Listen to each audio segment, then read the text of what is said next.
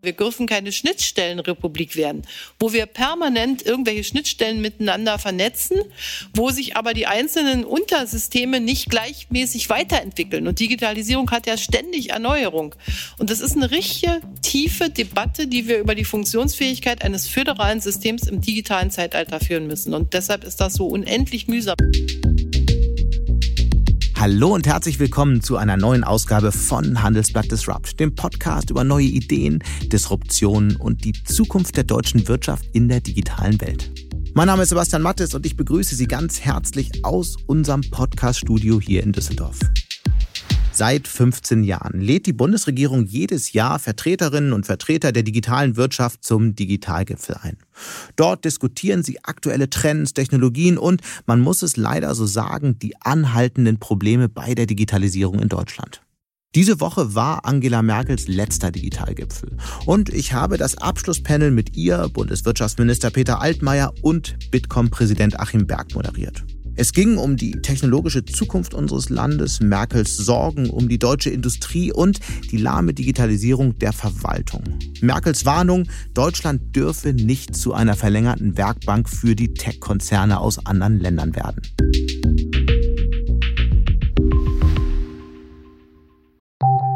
Nach einer kurzen Unterbrechung geht es gleich weiter. Bleiben Sie dran. Willkommen in der Zukunft der Technologie mit dem Handelsblatt Summit Zukunft IT.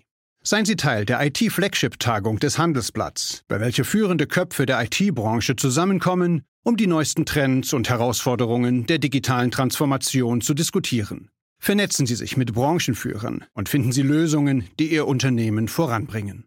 Exklusiv für unsere Podcast-Hörer sichern Sie sich jetzt 20% Rabatt auf Ihre Anmeldung. Besuchen Sie zukunft-it.jetzt und verwenden Sie den Vorteilscode Podcast. Und hier nun die ganze Diskussion mit Kanzlerin, Wirtschaftsminister und Bitkom-Präsident.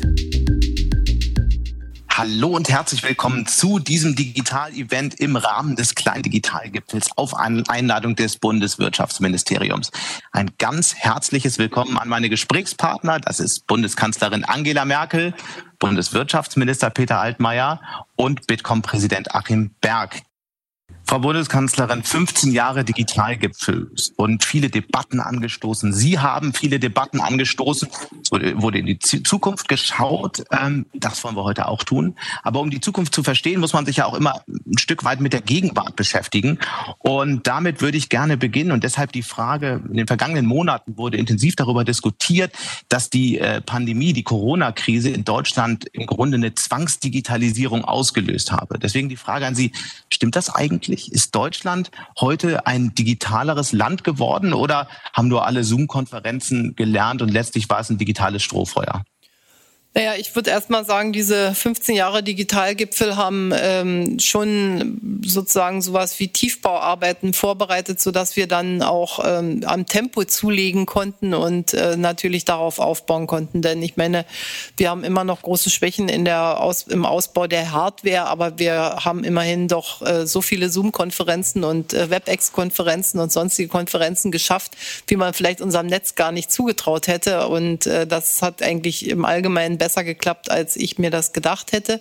Was dieser Digitalgipfel mit sich gebracht hat, und das finde ich ist ganz wichtig, ist eine neue Methodik des Arbeitens gewesen von den Akteuren und der Politik. Man hat nicht sich gegenseitig sozusagen Forderungskataloge entgegengestellt, sondern man hat versucht, in vielen Arbeitsgruppen ähm, das Notwendige zusammen zu meistern. Das ist manchmal sehr langsam gegangen und das muss an Tempo zunehmen. Das hat uns die Pandemie auch gezeigt. Aber äh, ich bin, glaube, der, die Methodik, äh, dass man das digitale Zeitalter nur bewältigt, wenn man äh, miteinander arbeitet, die Wirtschaftsseite mit der politischen Seite, die hat sich bewährt. Mhm. Aber nochmal die Frage, um das zu verstehen. Ist Deutschland jetzt durch die Pandemie ein deutlich digitaleres Land, wie einige behaupten, oder eher nicht? Ein bisschen, aber nicht, äh, damit ist noch nicht die Frage, wo stehen wir bei der KI, wo stehen wir ähm, bei anderen Fragen. Die ist damit noch nicht, wo, wie, wie geht unsere Verwaltung voran? Das ist ja durch die Pandemie ähm, vielleicht als Dringlichkeit erkannt worden, aber das ist nicht automatisch so. Ich glaube, wir haben eine stärkere Sensibilität, dass wir uns beeilen müssen, dass Tempo gemacht werden muss. Und es ist an manchen Stellen Tempo gemacht worden. Wenn ich mal denke, Frühjahr letzten Jahres und dieses Jahr, wie viele Schulen zum Beispiel digitalen Unterricht gemacht haben, damit haben wir aber noch kein digitales Lehrmaterial. Daran muss noch gearbeitet werden. Das ist ja nicht die Verlagerung der alten Welt in, auf den Computer und in, auf den Bildschirm, sondern ich muss ja ganz andere Methodiken anwenden. Und da ist noch viel zu tun. Aber der Einstieg ist geschafft. Gut, über genau dieses Tempo würde ich äh, gerne jetzt kurz zum Beginn einmal sprechen, weil es ist ja so, dass in der Pandemie Millionen Menschen eigentlich erstmals so richtig die digitalen Defizite unseres Landes auch kennengelernt haben, teils in der Verwaltung, teils in den Schulen. Sie hatten es angemerkt und da habe ich in der Vorbereitung ein sehr bemerkenswertes Zitat von Herrn Altmaier gefunden. Deswegen die Frage an Sie.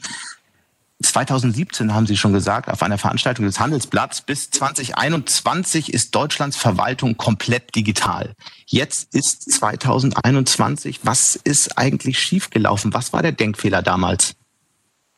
Ja, also ich glaube, dass ähm, manchmal die Probleme sehr im Kleinen liegen.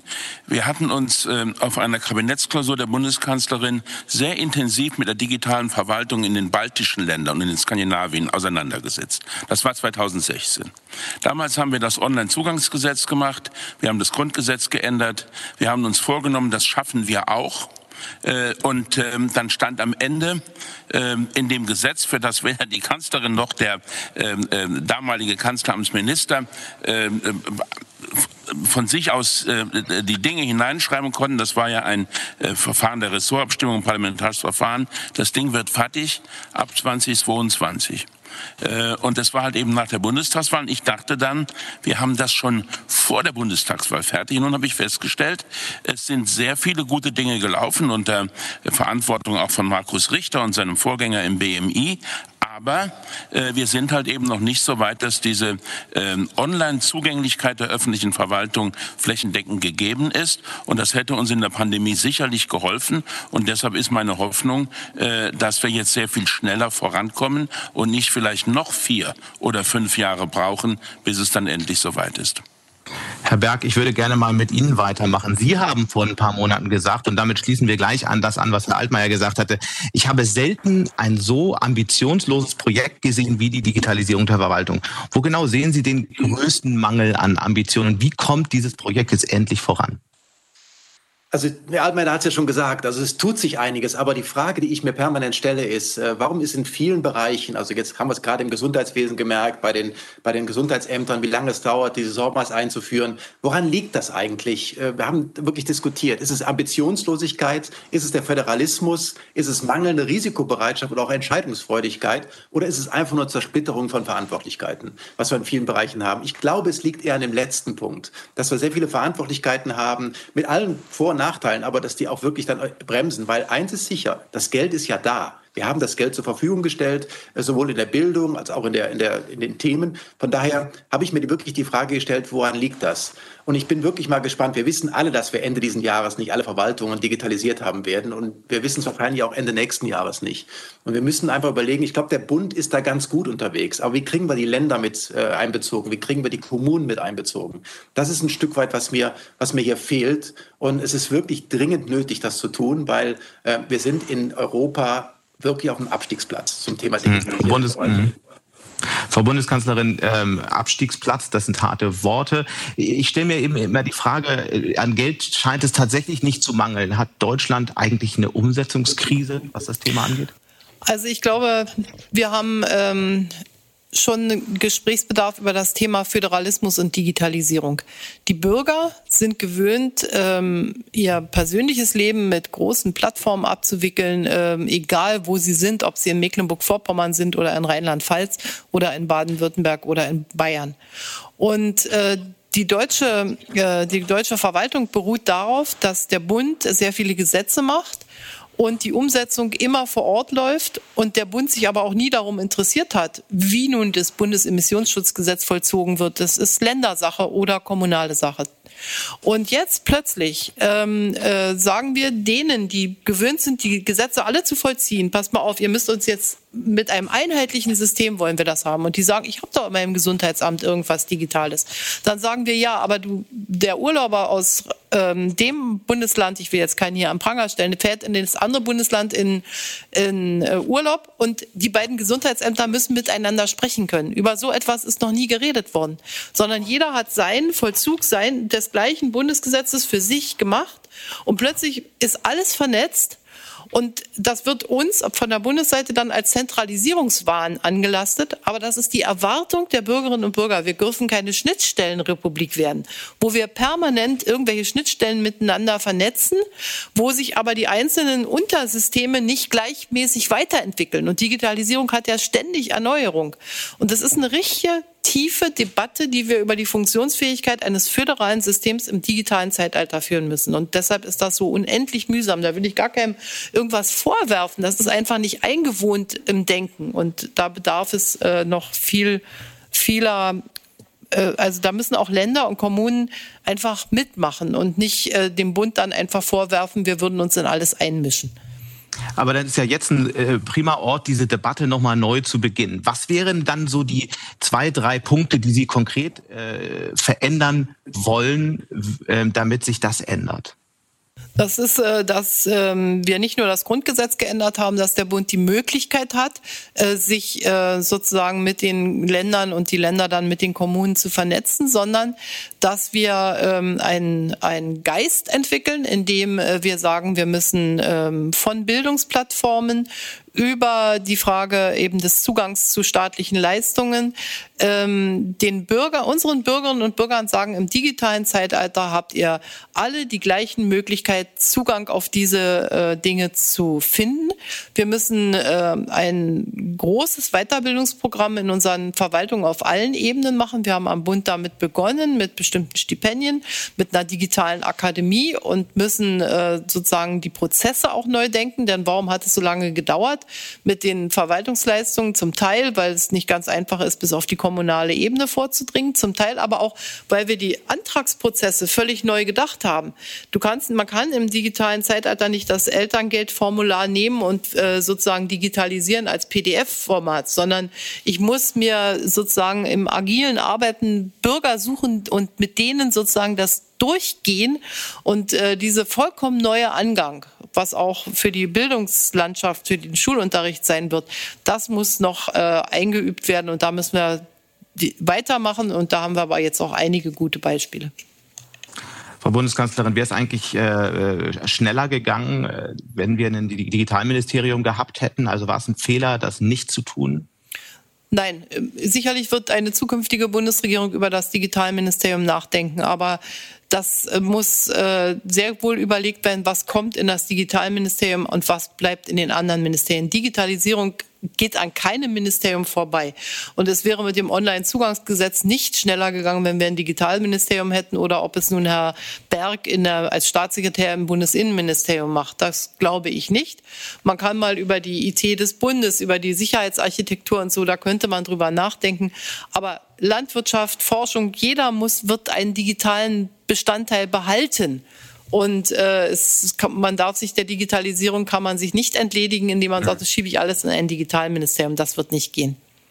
Aber wenn Sie jetzt nochmal vier Jahre zurückspulen, nochmal in der gleichen Situation wären wie damals, würden Sie dann jetzt aus heutiger, mit heutigem Wissen doch ein Digitalministerium äh, einsetzen? Also ich habe inzwischen ein paar Vorschläge gehört, wie man es hätte machen können. Ich bin, ich glaube, wir hätten nicht so sehr viel mehr geschafft, aber ich denke mal, es bleibt auf der Tagesordnung. Ich finde das mit der, auf jeden Fall muss das Kanzleramt eine starke koordinierende Funktion haben. Äh, ich bin froh, dass wir die Staatsministerin für Staatsministerin für Digitalisierung haben und dass wir eine Digitalabteilung gegründet haben im Kanzleramt, die sich dieser Dinge auch annimmt. Das muss auf jeden Fall bleiben. Und dann ist die Frage, ob man man die IT des Bundes, BSI und so weiter, ob man solche Dinge noch mal mehr bündelt. Aber das belasse ich mal meinen Nachfolgern. Mhm. Äh, noch eine Nachfrage dazu. Es gibt ja verschiedene große digitale Projekte, an denen Sie sowieso auch schon arbeiten. Seit Jahren wird über die elektronische Gesundheitskarte diskutiert, die digitale Patientenakte. Nun kommt der Impfausweis. Wäre es nicht eine riesige Chance gewesen, all das zu verbinden und zu so einem großen Digitalisierungsprojekt im Gesundheitswesen zu machen? Mal so ein Projekt, in dem Deutschland hätte zeigen können, wir können es eben doch. Nein, nein. Ich glaube, was ich vom agilen Arbeiten gelernt habe, ist eben nicht mit diesen Großprojekten zu beginnen, sondern äh, da kann Herr Berg aber vielleicht äh, sachgerechter was dazu sagen. Aber agiles Arbeiten heißt eigentlich an kleinen Beispielen voranzugehen, sicherlich die gleichen Normungs- und Standards zu machen und äh, aber nicht alles in einen Haufen zu werfen und nie fertig zu werden. Und deshalb wird der digitale Impfausweis die digitale Patientenakte noch überholen. Und äh, die, äh, wir haben jetzt hier das europäische Rahmenwerk und das wird jetzt ist eine Frage von wenigen Wochen, bis dieser digitale Impfausweis da ist. Und die elektronische Patientenakte ist äh, nicht daran gescheitert, dass man digital nicht gewusst hat, was man wollte, sondern dass die Akteure einfach nicht zusammengekommen sind. Und äh, komischerweise hat Jens Spahn den Durchbruch erst geschafft, als er sozusagen eine Art Verstaatlichung vorgenommen hat, nämlich dass als der Bund die Mehrheit äh, übernommen hat an, des, an dieser Gematik. Und dann sind wir vorangekommen, weil wir auf die privaten Akteure uns nicht verlassen konnten, weil die unterschiedliche Interessen haben. Und äh, ich bin sehr froh, dass die elektronische Patientenakte jetzt sozusagen doch vorm Durchbruch steht. Denn ich habe begonnen im Jahre 2005 äh, als Bundeskanzlerin mit den ersten Gesprächen mit Kassenärztlicher Vereinigung, mit äh, den Krankenkassen und so weiter. Und es ist ein wirklicher Leidensweg gewesen. Und deshalb bitte keine noch größeren Projekte, sondern agiles Arbeiten Stück für Stück Erfahrung sammeln und weitermachen. Wir sind gespannt, was dann von diesen Projekten äh, am Ende am Start kommt. Äh, wir haben jetzt sehr technisch diskutiert. Ich würde gerne das einmal um eine kulturelle Komponente erweitern. Es gibt ja Menschen, es gibt Kritiker, die sagen, ein, einer der Gründe dafür, dass Deutschland in vielen digitalen Fragen so langsam ist, ist auch das Mindset, ist fehlende Neugier. Wie ist Ihre äh, Diagnose, Frau Bundeskanzlerin? Ja, ähm, ich glaube, dass wir eine Schwierigkeit haben. Wir sind ein Land, das vor der Digitalisierung auch schon recht gut funktioniert hat. Das gilt für die Wirtschaft und das gilt für die Verwaltung. Und deshalb ist dieser Druck, du musst das machen, ähm, plus die föderalen Unterschiedlichkeiten, sicherlich weniger ausgeprägt, als das in kleineren und anderen Ländern der Fall ist, wo man das mit äh, sehr viel äh, einfacheren Strukturen äh, durchgebracht haben. Und ich äh, sag mal, der Mindset ist ähm, besser geworden, aber ich sehe sowohl im klassischen deutschen Wirtschaftsbereich als auch äh, in der Verwaltung eben noch, ähm, wie man so schön sagt, Luft, Luft nach oben. Aber das gilt auch für die Wirtschaft. Denn äh, bei uns gibt es ganz viele Dinge, zum Beispiel der Wirtschaftsminister ist hier, der hat jetzt ein, ein Cloud-Projekt angestoßen, Gaia X, ähm, und hat arbeitet mit sehr vielen Wirtschaftsunternehmen zusammen. Aber sowas habe ich von Amerika nicht gehört, dass die, dass die föderale Regierung in Amerika äh, die Administration ein Cloud-Projekt aufgesetzt hat und dann äh, fragt, welche Wirtschaftsunternehmen dabei mitmachen wollen, sondern da kommt die Innovation viel, viel stärker aus dem ähm, privaten Bereich. Und irgendwo haben wir hier auch ein Verhältnis äh, so ein bisschen von Hune, Henne und Ei. Äh, wer muss eigentlich was anstoßen? Ich glaube nicht, dass für die wirtschaftlichen Erfolge äh, der, der, der Staat vorrangig äh, zuständig ist, sondern der Staat muss Rahmenbedingungen schaffen. Da sind wir vielleicht auch nicht die Richtigen und machen es falsch. Da haben wir vieles dazugelernt, auch steuerliche Incentives zu setzen und so weiter. Aber der Staat alleine wird das nicht schaffen. Ich würde gerne, Herr Altmaier, bevor, bevor ich Sie dran nehme, einmal Herrn Berg fragen. In der Tat, was Frau Merkel anspricht, ist, ähm, ist ja ein Punkt. Kritiker bezeichnen Deutschland als digitales Entwicklungsland. Welche, welchen Anteil, welche Schuld daran trägt eigentlich die Wirtschaft? Weil wenn man den Mittelstand anschaut, so wahnsinnig digitalisiert sind ja, ist die Mehrheit ja auch noch nicht. Also ich schaue hier gerade wirklich mit den Hufen und ich gebe der, äh, der Bundeskanzlerin wirklich recht. Äh, wir haben bei uns äh, das, das Thema, ähm, das Thema Verantwortung, dass die Mitarbeiter, dass wirklich unsere Mitarbeiter was, was tun und Verantwortung übernehmen wollen. Wir warten immer, wir planen alles bis zum Ende durch und da nehme ich auch die Wirtschaft nicht raus. Also wir haben bei uns nämlich zum Beispiel auch gerade im typischen Mittelstand, sind die Hälfte des Mittelstands hat es noch wirklich nicht verstanden, die Digitalisierung umzusetzen. Hat es noch nicht verstanden, wie wichtig es ist, da vorne ab zu sein. Und es ist immer so, und das haben wir gerade auch auch erwähnt, wenn Sie einen blödsinnigen analogen Prozess digitalisieren, entsteht ein blödsinniger digitaler Prozess. Äh, das ist leider so. Das ist in der Verwaltung so, das ist aber auch in der, Wirtschaft so. Äh, ich muss Prozesse wirklich von A bis Z digital denken. Da tut sich die Wirtschaft in der Tat schwer. Ähm, und, wir, und da können wir auch echt unterstützen. Also der Minister Altmaier hat ja das Programm aufgesetzt, dieses Digital jetzt im Mittelstand, was leider, glaube ich, in Tagen ausverkauft war. Aber da geht es genau darum, den Unternehmen zu helfen, diesen Weg zu gehen. Und übrigens, wir haben eine ganz verrückte Sache noch, die ich auch hier erwähnen möchte. Uh, ungefähr ein Drittel der mittelständischen Unternehmer sagt, sie haben keine Zeit für Digitalisierung. Äh, das ist, natürlich ein, das ist natürlich ein ganz gefährliches Thema, wenn ich keine Zeit habe, für die Zukunft, an die Zukunft zu denken. Also die Industrie äh, ist da oder die Wirtschaft ist da auch gefordert. Das ist nicht nur die Politik. Herr Altmaier. Ja, ähm, ich glaube, dass die Kanzlerin auf einen ganz wichtigen Punkt hingewiesen hat, äh, der uns äh, auch von den USA unterscheidet. Ähm, in Deutschland haben wir Industrieunternehmen, die traditionell den Weltmarkt dominieren. Äh, die kämen nie auf den Gedanken, uns zu fragen, wie sie denn das nächste Automodell, Cabriolet, SUV äh, oder äh, Kombi entwickeln sollen. Äh, aber die USA haben weniger Industrieunternehmen und dafür die ganzen digitalen Plattformen mit ihrer enormen Marktmacht. Und wenn Google, Amazon, Microsoft, Apple 50 äh, Milliarden investieren, ist das ein Klacks für die. Und vor allen Dingen, sie haben das Know-how.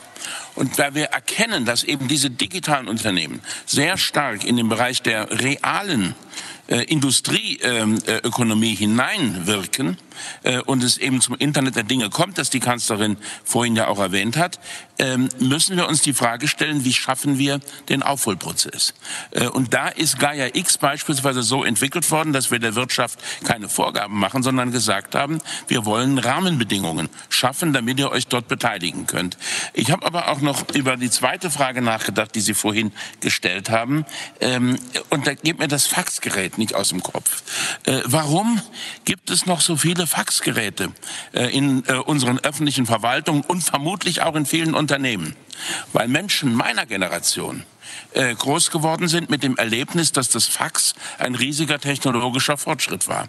Ich habe dann zwar auch sehr früh gelernt, was ein Smartphone ist wie man es bedient und dass die Zeit weitergeht, aber das ist vielleicht nicht überall so verbreitet. Und deshalb ist die Frage, schaffen wir es vielleicht in Zukunft mehr und häufiger, junge Leute in kleineren Start-ups einzubeziehen, wenn es um die Modernisierung und das Ajourhalten von Prozessen in größeren Unternehmen gibt. Es gibt in Bielefeld von der Bertelsmann Stiftung ähm, ein wunderbares, ähm, äh, einen wunderbaren Coworking Space, wo eine ganze Reihe von Start-ups mit mittelständischen Unternehmen auf einer Ad-Hoc-Basis zusammenarbeiten. Und ich glaube, das ist bei uns noch viel zu wenig verbreitet.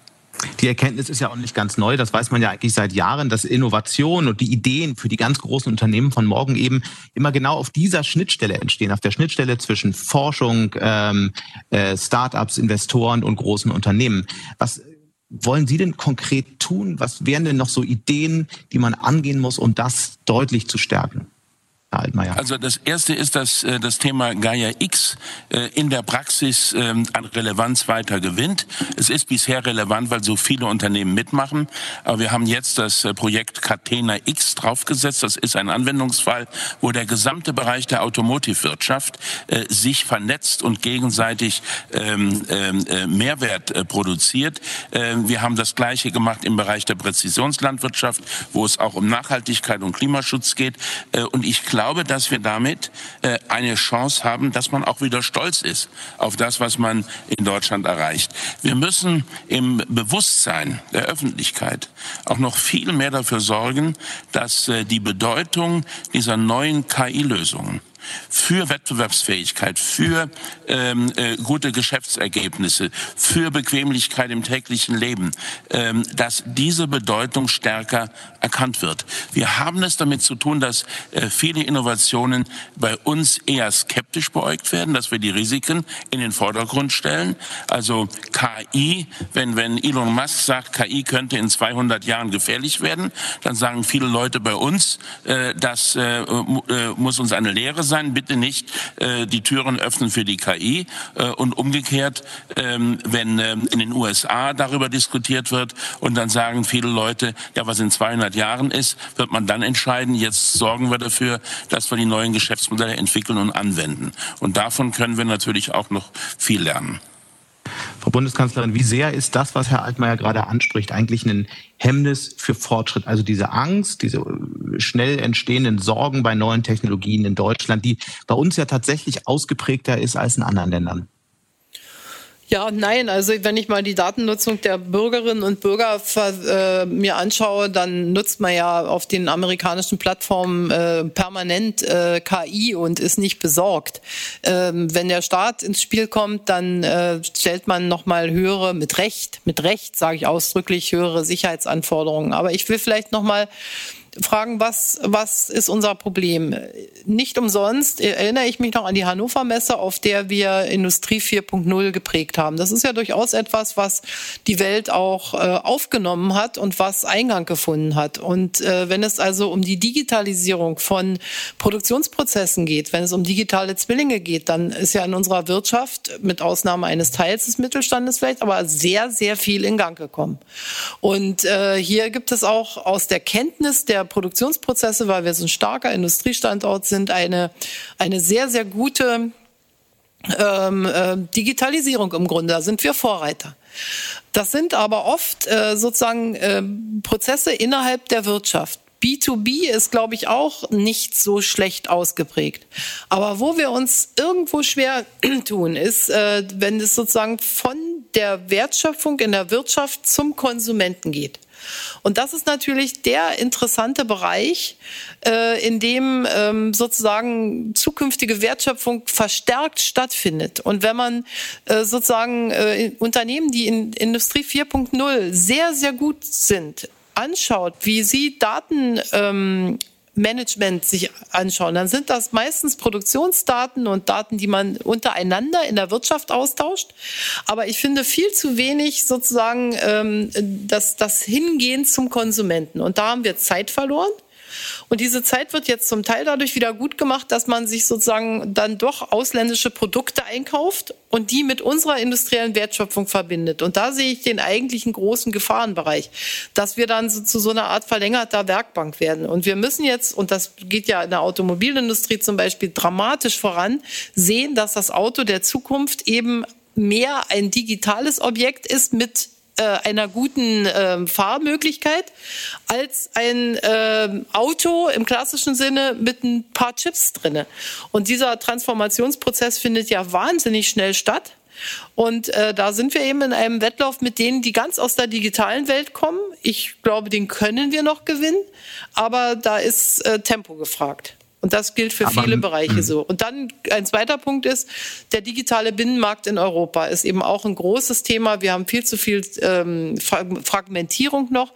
Wir haben auch vom Wettbewerbsrecht in Europa her, glaube ich, viel zu viele äh, Barrieren, dass wir Global Player nicht so richtig zulassen, die, Kap die kapitalintensiv sind. Also wir haben schon ein paar Dinge, aber es ist auch nicht aussichtslos. Ich finde, wir sollten jetzt einfach auch die Dinge tun und äh, mit ein bisschen Selbstbewusstsein. Frau Bundeskanzlerin, Sie haben einen sehr wichtigen Punkt angesprochen. Das ist die Abhängigkeit von Diensten ähm, ähm, aus anderen Ländern. Sie haben vor einigen Wochen äh, mit den Ministerpräsidentinnen von Estland, Dänemark und Finnland im Handelsblatt einen bemerkenswerten Brief äh, veröffentlicht. Darin, darin fordern Sie eine Offensive zur Stärkung der digitalen Souveränität der EU. Und Sie warnen darin vor Abhängigkeiten und Schwächen der europäischen digitalen Kapazitäten, Fähigkeiten und Technologien. Ja, im Grunde so ein bisschen das, was Sie gerade angedeutet haben da würde mich jetzt mal interessieren, wie könnte denn so eine äh, europäische ähm, Souveränität konkret aussehen? Naja, wir müssen uns überlegen, was wir brauchen. Äh, dazu brauchen wir eine digitale Identität, äh, die möglichst europaweit gleich ausgeprägt ist. Also wir müssen uns ein oder zumindest die Schnittstellen miteinander vergleichbar sind. Wir müssen ähm, uns überlegen, welche Fähigkeiten brauchen wir. Da sind wir jetzt mit diesen, ähm, Peter Altmaier ist da dran, mit diesen äh, IPKs, also den äh, gemeinsamen Projekten von besonderer strategischer Bedeutung. Das, ob das die Chipproduktion ist, ob das ähm, eben Cloud Computing ist. Äh, die Gaia X ist ja auch nicht nur als deutsche Cloud gedacht, sondern auch extra als äh, europäische Cloud. Und wir haben die Kommission gebeten, uns mal eine Analyse zu machen, welche Komponenten hält sie für so strategisch wichtig, dass sie in Europa verfügbar sein sollten und welche Komponenten kann man sich auch von außen äh, einkaufen. Und dann brauchen wir natürlich das entsprechende Rahmenwerk dazu. Die Datenschutzgrundverordnung war der erste Schritt. Die digitale Identität ist äh, ein dringender zweiter Schritt, sonst ist alle Identitätsmerkmal äh, sitzt sonst bei Apple oder Google oder sonst wem, wenn das nicht schnell passiert. Und äh, das äh, Dritte ist eben sind dann eben auch noch die äh, Hardware-Komponenten und das Vierte würde ich sagen ist ein, eine KI-Ethik, die uns nicht bremst, aber die ähnlich wie die Datenschutzgrundverordnung bestimmte Leitplanken setzt. Herr Berg, meinen Sie, das kann so funktionieren? Das kann funktionieren. Ich glaube, wenn, also ich überlege gerade, also das, das Thema äh, Überprüfen des Datenschutzrechts, auch was, was im Moment scheren wir ja alles über einen Kamm, von der Schuhgröße bis Analysendaten des menschlichen Genoms, äh, dass wir das nochmal wirklich definieren, genau. Genauso, was ich auch sehe, ist so ein Postmortem nach einem Jahr Pandemie. Äh, äh Pros und Kontras, Föderalismus und Entscheidungen. Ich glaube, das ist ein wichtiger Punkt. Vielleicht noch zwei, drei Punkte, die, die mir noch so einfallen, die auch wirklich von der Politik helfen könnten. Was ich gerade gesagt habe, Herr Altmaier, dieser Ausbau des Mittelstandsprogramms Digital jetzt, der ist in der, in der, Wirtschaft sehr gut angekommen. Und ich glaube, der, der könnte auch nochmal der Wirtschaft helfen zu beschleunigen. Ich habe noch so vielleicht noch einen Punkt, der, mich, der mir wichtig ist, dieses Recht auf digitale Bildung für alle Menschen in Deutschland und auch vielleicht verbunden mit einer massiven Förderung der Schulen und Hochschulen, um diesen Fachkräftemangel in der Informatik zu minimieren, weil da haben wir echt, da fehlt uns was. Ne? Und äh, den letzten Punkt, den ich auch loben möchte und der auch aus einem Digitalgipfel kam, ist diese Digitalpakte. Und zwar nicht nur für Schulen, sondern auch spezifisch für alle Gruppen, also für ältere Menschen, Migranten, sozial Benachteiligte, vielleicht auch bildungsferne Schichten, zu überlegen, nicht nur Geld, zu überlegen, wie kann ich die mit ranziehen. Ich glaube, wenn wir diese Kombination hinbekommen, dann werden wir das, das die, die, die, die nächsten Jahre oder die, die, äh, die Dekade Grad der Digitalisierung haben. Und das wäre ein Riesenziel für uns alle, glaube ich. Mhm. Herr Altmaier, Sie haben äh, mal vor zwei Jahren, drei Jahren war es, glaube ich, gesagt, Sie führen aus dem Auto keine Telefongespräche mit ausländischen Ministern, weil Sie sich dafür schämen, dass die Verbindung immer abbricht. Schämen Sie sich eigentlich immer noch? Äh, ja, aber nicht mehr so viel, weil wir doch recht gut vorangekommen sind.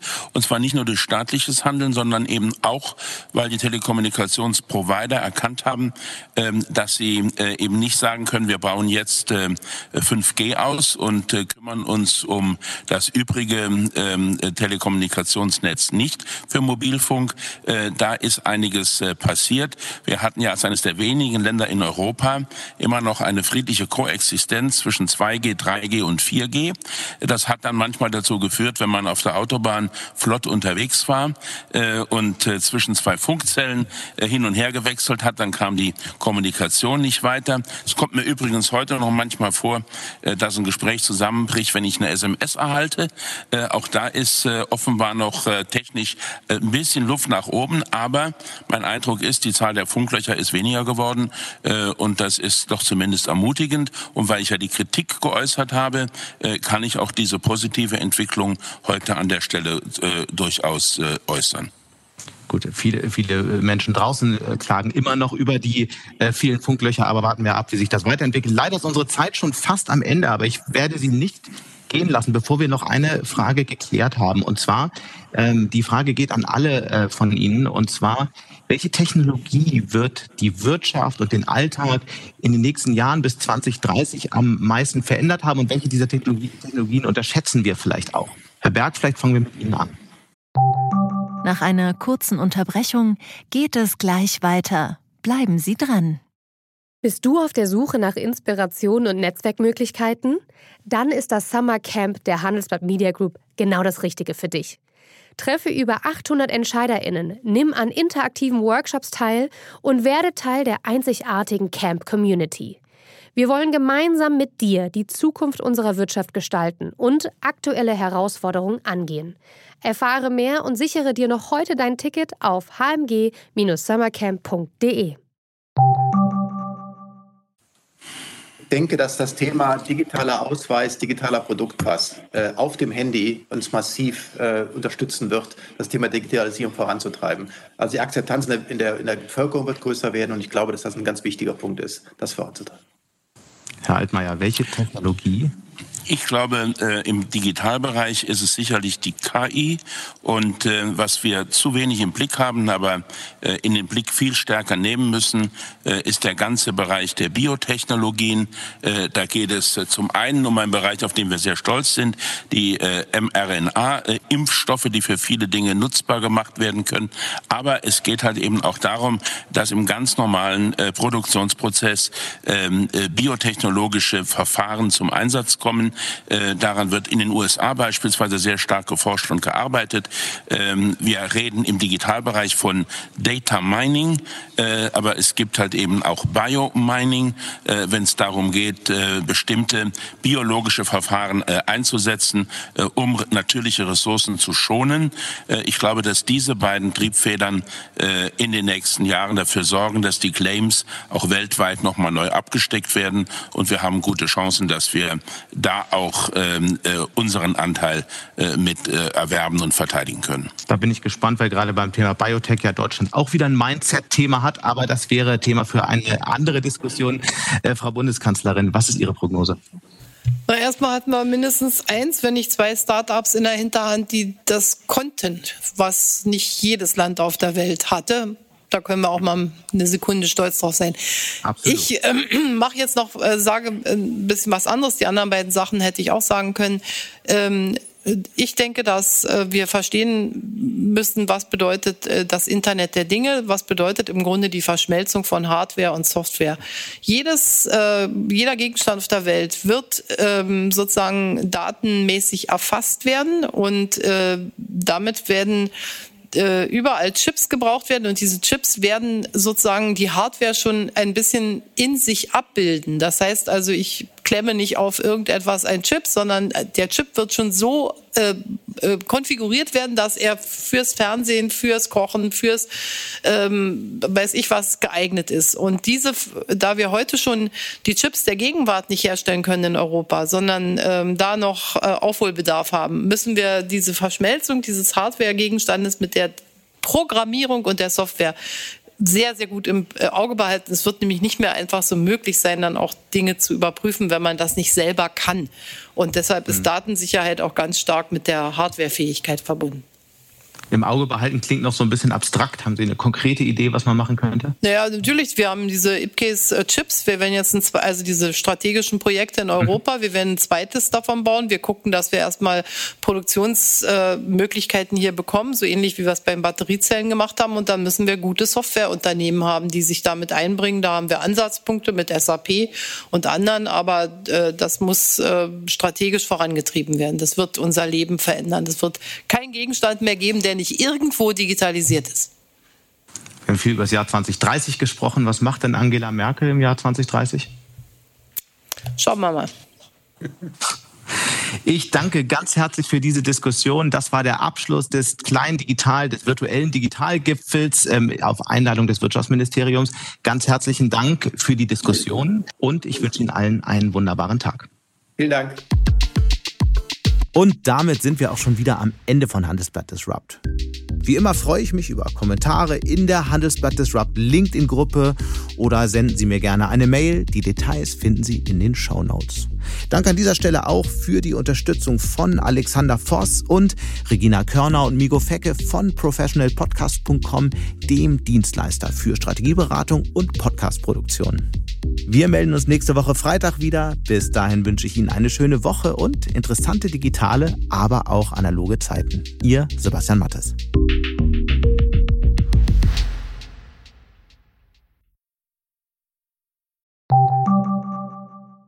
Zinsen, Immobilien, Geopolitik, das Jahr der Entscheidungen. Das ist das Motto des diesjährigen Bankengipfels. Banken sehen sich gerade mit einer Vielzahl von Krisen konfrontiert. In dieser Situation sind unabhängige Information und Orientierung wichtiger denn je. Beim Bankengipfel erwarten Sie daher News und Networking sowie wertvolle Impulse von Vordenkern aus Banken und Tech. Wir freuen uns auf Sie am 4. und 5. September in Frankfurt. Mit dem Vorteilscode Bankengipfel24 erhalten Sie 15% auf den Teilnehmerpreis unter handelsblatt-bankengipfel.de.